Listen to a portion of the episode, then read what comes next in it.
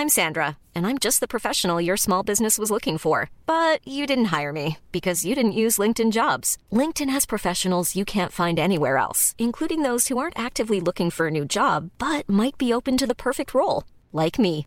In a given month, over 70% of LinkedIn users don't visit other leading job sites. So if you're not looking on LinkedIn, you'll miss out on great candidates like Sandra. Start hiring professionals like a professional. Post your free job on linkedin.com/people today. Soit.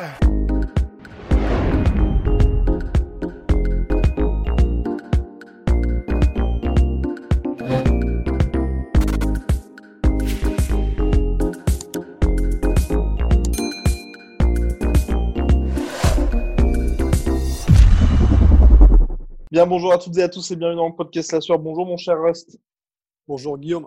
Alors aujourd'hui, on va parler de Magomed Anka Laef. Rust vous en parle depuis de nombreux mois, que dis-je, de nombreuses années? Prospect de l'année 2019 pour Rust et qui a assumé ce statut avec succès, avec deux victoires contre Ion là-bas en 2020. La première controversée en février lors de leur première opposition et pour la deuxième sous nos yeux à Abu Dhabi où il n'a laissé aucune place au doute crochet suivi de ground and pound des enfers contre notre cher Écoutez là-bas. Donc, il confirme Magomed Ankalaev sa place parmi le top 15 de l'UFC chez les light mais surtout, surtout, surtout, surtout, qui enchaîne une troisième victoire de suite avant la limite et qui s'impose comme peut-être le futur, sinon présent, enfin présent oui, mais futur vraiment au plus haut niveau de la catégorie. Ouais, il est, euh, il est, il est extrêmement prometteur. Et puis, euh, c'est vrai que ça fait un bout de temps déjà que son arrivée euh, se fait sentir. C'est-à-dire qu'en fait, avant même d'arriver à l'UFC, déjà, il était sur les circuits du MMA amateur et même en gréco-romaine. C'était déjà un mec qui était sur tous les radars. C'est-à-dire qu'en fait, il est deux fois champion du monde de MMA amateur, trois fois champion de Russie, champion de lutte gréco-romaine au Daghestan. Mmh il est euh, Masters, of, Masters of Combat Sports euh, en combat de sambo en Russie. D'ailleurs, la récompense lui a été donnée par Fedor en personne. Donc, il a, il a, fait, euh, il a fait un chemin qui est déjà intéressant, c'est-à-dire qu'il est passé par le, par le MMA amateur.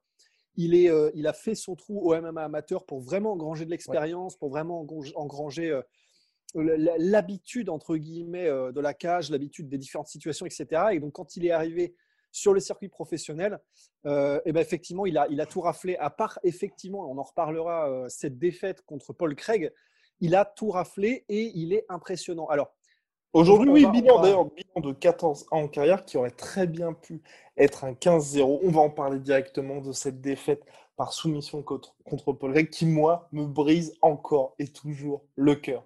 Parce que oui, donc il s'est imposé, c'est je crois une clé de bras à la dernière seconde. Et ma triangle, question, triangle, pardon, triangle, c'est pourquoi a-t-il tapé? Parce que Ankalaev a tapé alors qu'il reste, enfin, c'était au buzzer quoi. Ouais, c'était un buzzer beater. Alors en fait, euh, bon déjà, moi personnellement, je vais, je vais, je vais être tout à fait transparent euh, avec toi et avec vous, c'est que bah, pour moi, c'est absolument pas un problème puisque je suis un fan inconditionnel de Paul Craig. Euh, j'adore le mec, j'adore sa personnalité. Euh, il est ultra charismatique, il est écossais, mais genre euh, plus écossais, tumeur, je le kiffe. Donc, bon, c'est, on n'y perd pas au change dans le sens où si vous vous intéressez à Paul Craig aussi, vous allez trouver un combattant génial et un, mec génial. Mais en, tant qu'effectivement, pour la carrière et l'inertie de la carrière dans le Calef, ça fait chier parce que bah, déjà, taper à la dernière seconde d'un combat, c'est bizarre en fait. Qu'il gagnait, hein, qu'il gagnait. Qu'il gagnait, oui, oui, il gagnait complètement, il gagnait complètement.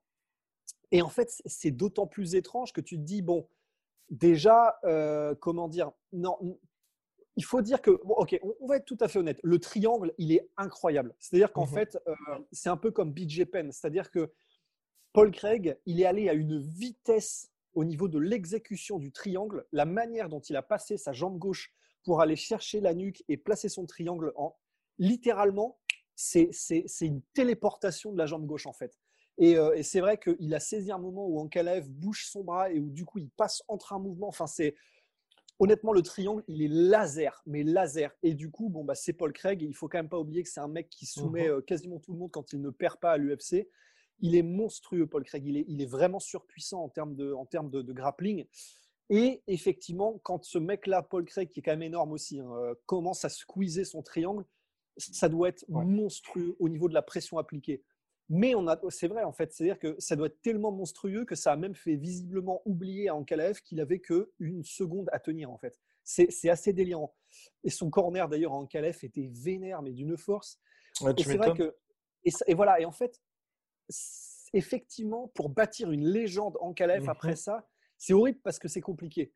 Parce que déjà, ça fait très humain. C'est-à-dire que c'est un mec qui, euh, qui, a tapé à la dernière seconde, il s'est fait choper, il s'est fait voilà, il est, il est très humain. C'est-à-dire que hum, bâtir un mythe autour d'Ankalev, ça va être compliqué, d'autant plus que, d'autant plus que, même lors de ses combats euh, qu'il a gagnés avec brio à l'UFC, il s'est aussi fait toucher et euh, parfois durement. C'est-à-dire que contre. Et c'est ça notre petite inquiétude d'ailleurs. Exactement, parce que contre Abreu, qui est pourtant pas un master, euh, un maître du striking, et contre le Yingboula, il s'est fait quand même toucher. il a été un peu mmh. groggy sur ses jambes pendant quelques secondes, donc il se fait toucher et quand il se fait toucher, après c'est la heavyweight, mais quand même, il accuse le coup. Donc ça, qui, donc euh, rajoute un peu à ce côté euh, entre guillemets, il est, il est, il est, c'est pas comme, c'est pas comme le Predator avec Schwarz. Pardon? Il est humain, il est humain tout ça. Voilà, il, voilà, il, entre guillemets, il saigne, il est humain. Enfin voilà, c'est et, euh, et, donc il y a ça qui peut entraver un peu le mythe qui aurait pu être construit au cours d'Ankalev pour Ankalev qui pourtant avait fait toutes les étapes et pour le néanmoins. Parce que pour le reste, il est terrifiant. Et voilà. On en parlait, la pesée, euh, oh là là, physiquement, même la présence qu'il a. Il y a certains qui reprochent à Habib et à ses combattants du Caucase de ne pas spécialement avoir de charisme. Et moi, je trouve que vraiment ce côté taiseux.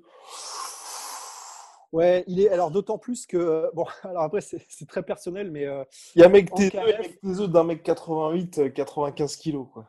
Ben, c'est ça. Et en plus de ça, alors là, c'est vraiment très personnel, mais moi, il me, physiquement, il me stresse en fait en KF. Il a une tête, il a un visage que je comprends pas, que j'arrive pas à lire. Euh, je sais pas, il est, il a, il a des yeux et un nez. On dirait vraiment un aigle en fait. On dirait un animal. Et je sais pas, il est, j'arrive pas à, le comprendre en fait. J'arrive pas à comprendre sa tête à, à Ankalaev. Et il est impassible effectivement, mais tu sens qu'il est sans pitié en fait. Mmh c'est très étrange comme, comme, comme mix, mais effectivement, ça fait une présence qui est qui est, qui est, qui est, qui est malaisante, mais dans, dans, le sens flippante, en fait. Exactement. Ce mec-là, c'est vraiment un animal, en fait.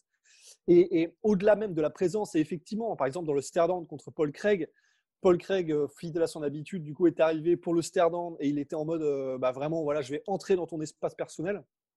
Et Ankalev avait un sourire, mais en mode euh, le sourire malsain du mec qui, va, qui sait qu'il va, qui va t'éclater le lendemain, en fait. Ça a été le cas pendant 4 minutes, pendant 14 minutes et 59 secondes, mais pas la dernière, et c'est dommage parce qu'il a perdu.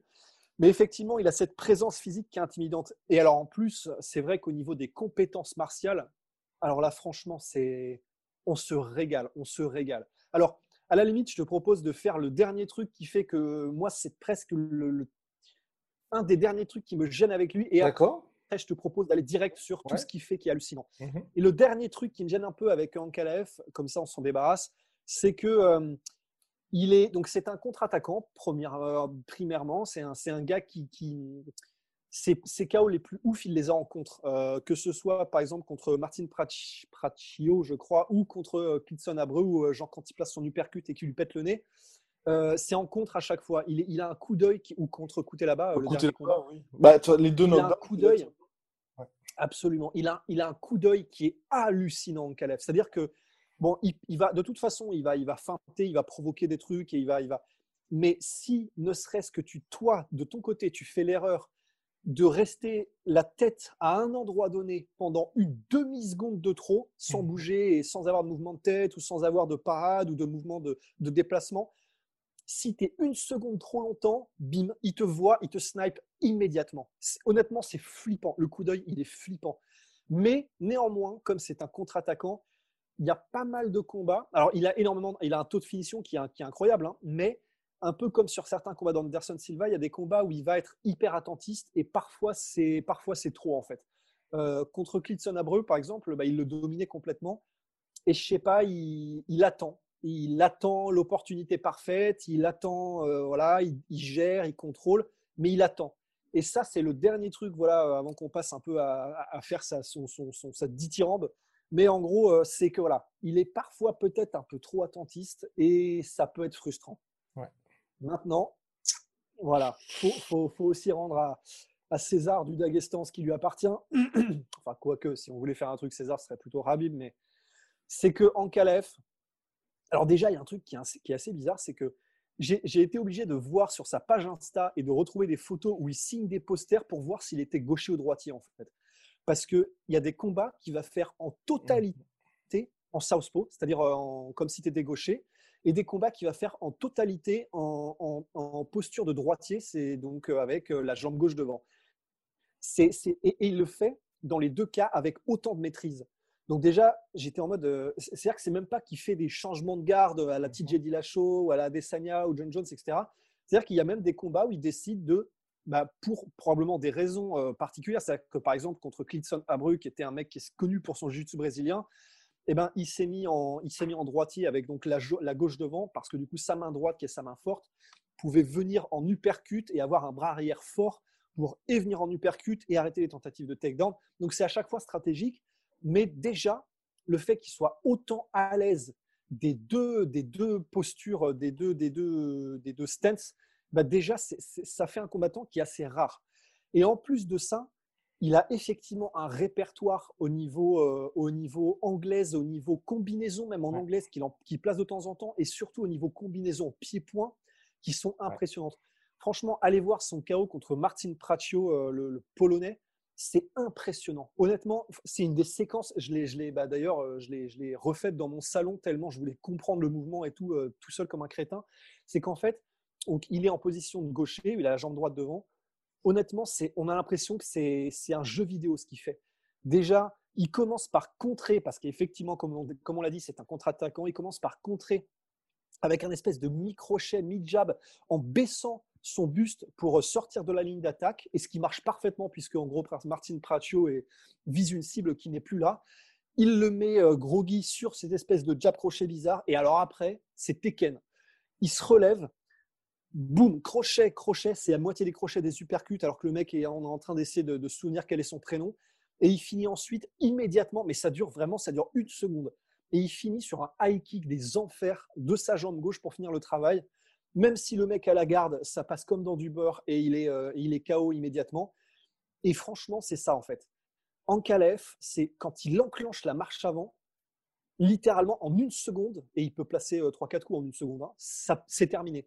Il a une puissance dans les mains et une technique qui est impressionnante. Et en plus de ça, il les set up avec énormément de feintes, des feintes de changement de niveau, et parce qu'en plus, il peut venir avec n'importe quel type d'attaque. Contre Lu Boula, il a mis un, un, un, un KO par front kick, c'est-à-dire qu'il peut tout faire en fait. Il est bon en clinch, il est bon au sol. Au sol, tu n'as pas intérêt à te retrouver dessous. Et surtout qu'il l'utilise peu. Moi, ce que j'aime beaucoup avec Magomed en KLF, c'est qu'il l'utilise relativement peu, mais chaque fois qu'il l'amène au sol, il l'amène au sol pour travailler ensuite. Et ça, c'est vraiment ce que j'apprécie avec lui, c'est que par les deux combats contre Yon là-bas, à aucun moment il utilise son sol, mais vous savez qu'il il, l'a derrière, il l'a derrière si ça commence à être chaud. Et quand il vous amène au sol, bah là par contre c'est terminé pour vous. Et c'est ce que j'aime vraiment bien avec ce gars-là, c'est que c'est pas comme Zabit, Magomed, Sharipov qu'on apprécie aussi, mais c'est vrai que moi je lui reproche ces derniers temps il est très très bon en striking, il n'y a pas de problème. Vous voyez d'ailleurs les résultats, il parle pour ça, mais tu vois, le combat qu'il avait fait contre l'Américain en trois rounds. Euh, Calvin Qatar? Contre Calvin Qatar, par exemple, où ça commençait à être un petit peu chaud pour lui dans le troisième ah, round. Bah, J'aurais beaucoup aimé tu vois, qu'il utilise son sol, qui est pourtant très bon, et qu'on ne voit pas spécialement. Parce que comme ça, chez les adversaires, parce que c'est l'UFC, vous êtes hyper documenté, bah, vous instaurez une certaine incertitude. Et avec Ankalaev, aujourd'hui, il n'a pas besoin de faire un combat contre Yon et de se dire, il faut que j'utilise mon sol. Non.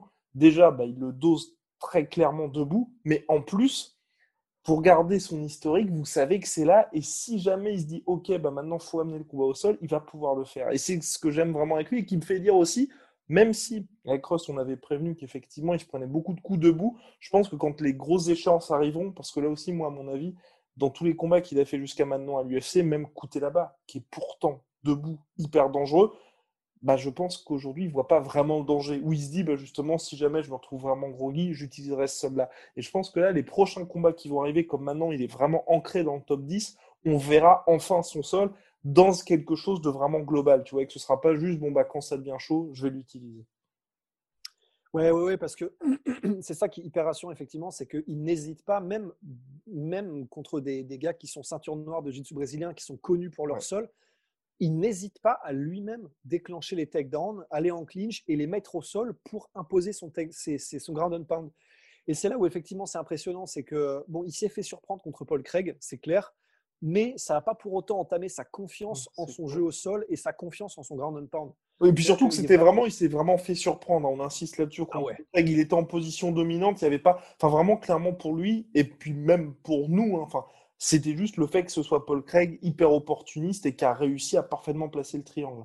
Mais sinon, la position dans laquelle il était, enfin, dans le combat, il était en contrôle. Hein. Il était vraiment en contrôle. Et je pense que dans son ah esprit, c'était bon, bah, je, gère comme ça, je suis en position dominante et on termine le round et le combat comme ça et c'est plié. Quoi. Ah oui, oui, non, c'est clair. Parce que franchement, le combat contre Paul Craig, voilà, à part ce triangle téléporté, honnêtement, il dominait. Et même juste les, secondes avant le triangle, en fait, parce que je, connaissais le résultat et quand j'ai rematé le combat pour ce podcast, c'était vraiment marrant parce que il reste 20 secondes. Donc, je me souviens regarder, avoir regardé l'horloge et en mode, il reste 20 secondes et je, savais donc qu'il allait être terminé à la dernière seconde par, par triangle, mais je me suis dit, mais comment c'est possible en fait? Parce que à 20, à genre, je vois le truc 20 secondes s'afficher, il a euh, il gère complètement Paul Craig qui est euh, complètement calé contre la cage avec la tête contre la cage, le buste machin où il est complètement comme un bossu comme ça, il n'arrive pas à s'en sortir parce que parce que euh, comment dire école d'Agestanaise oblige.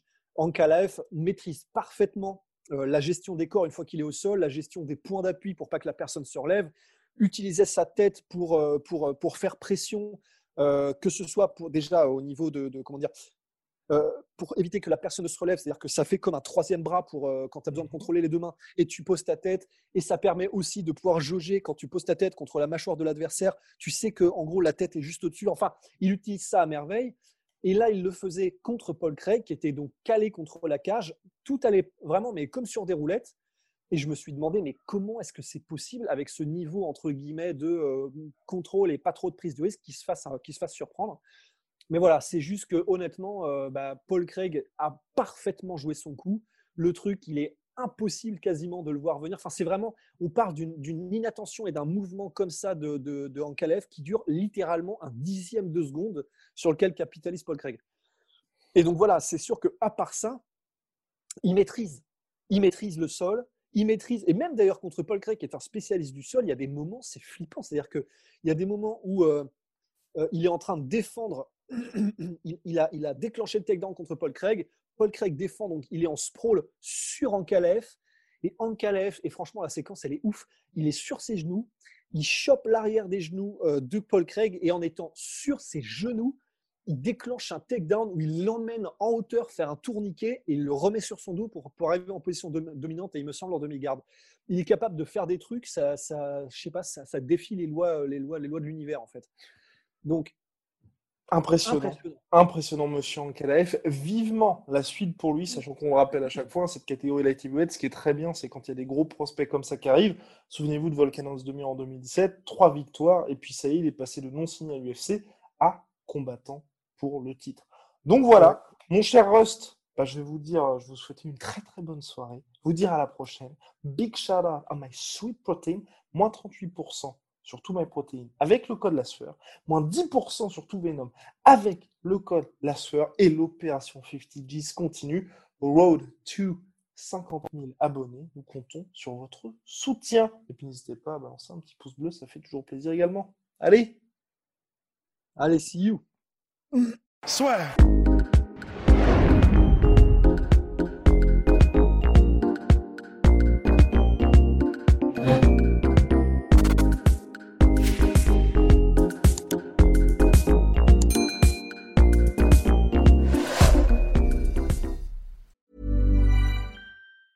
Planning for your next trip?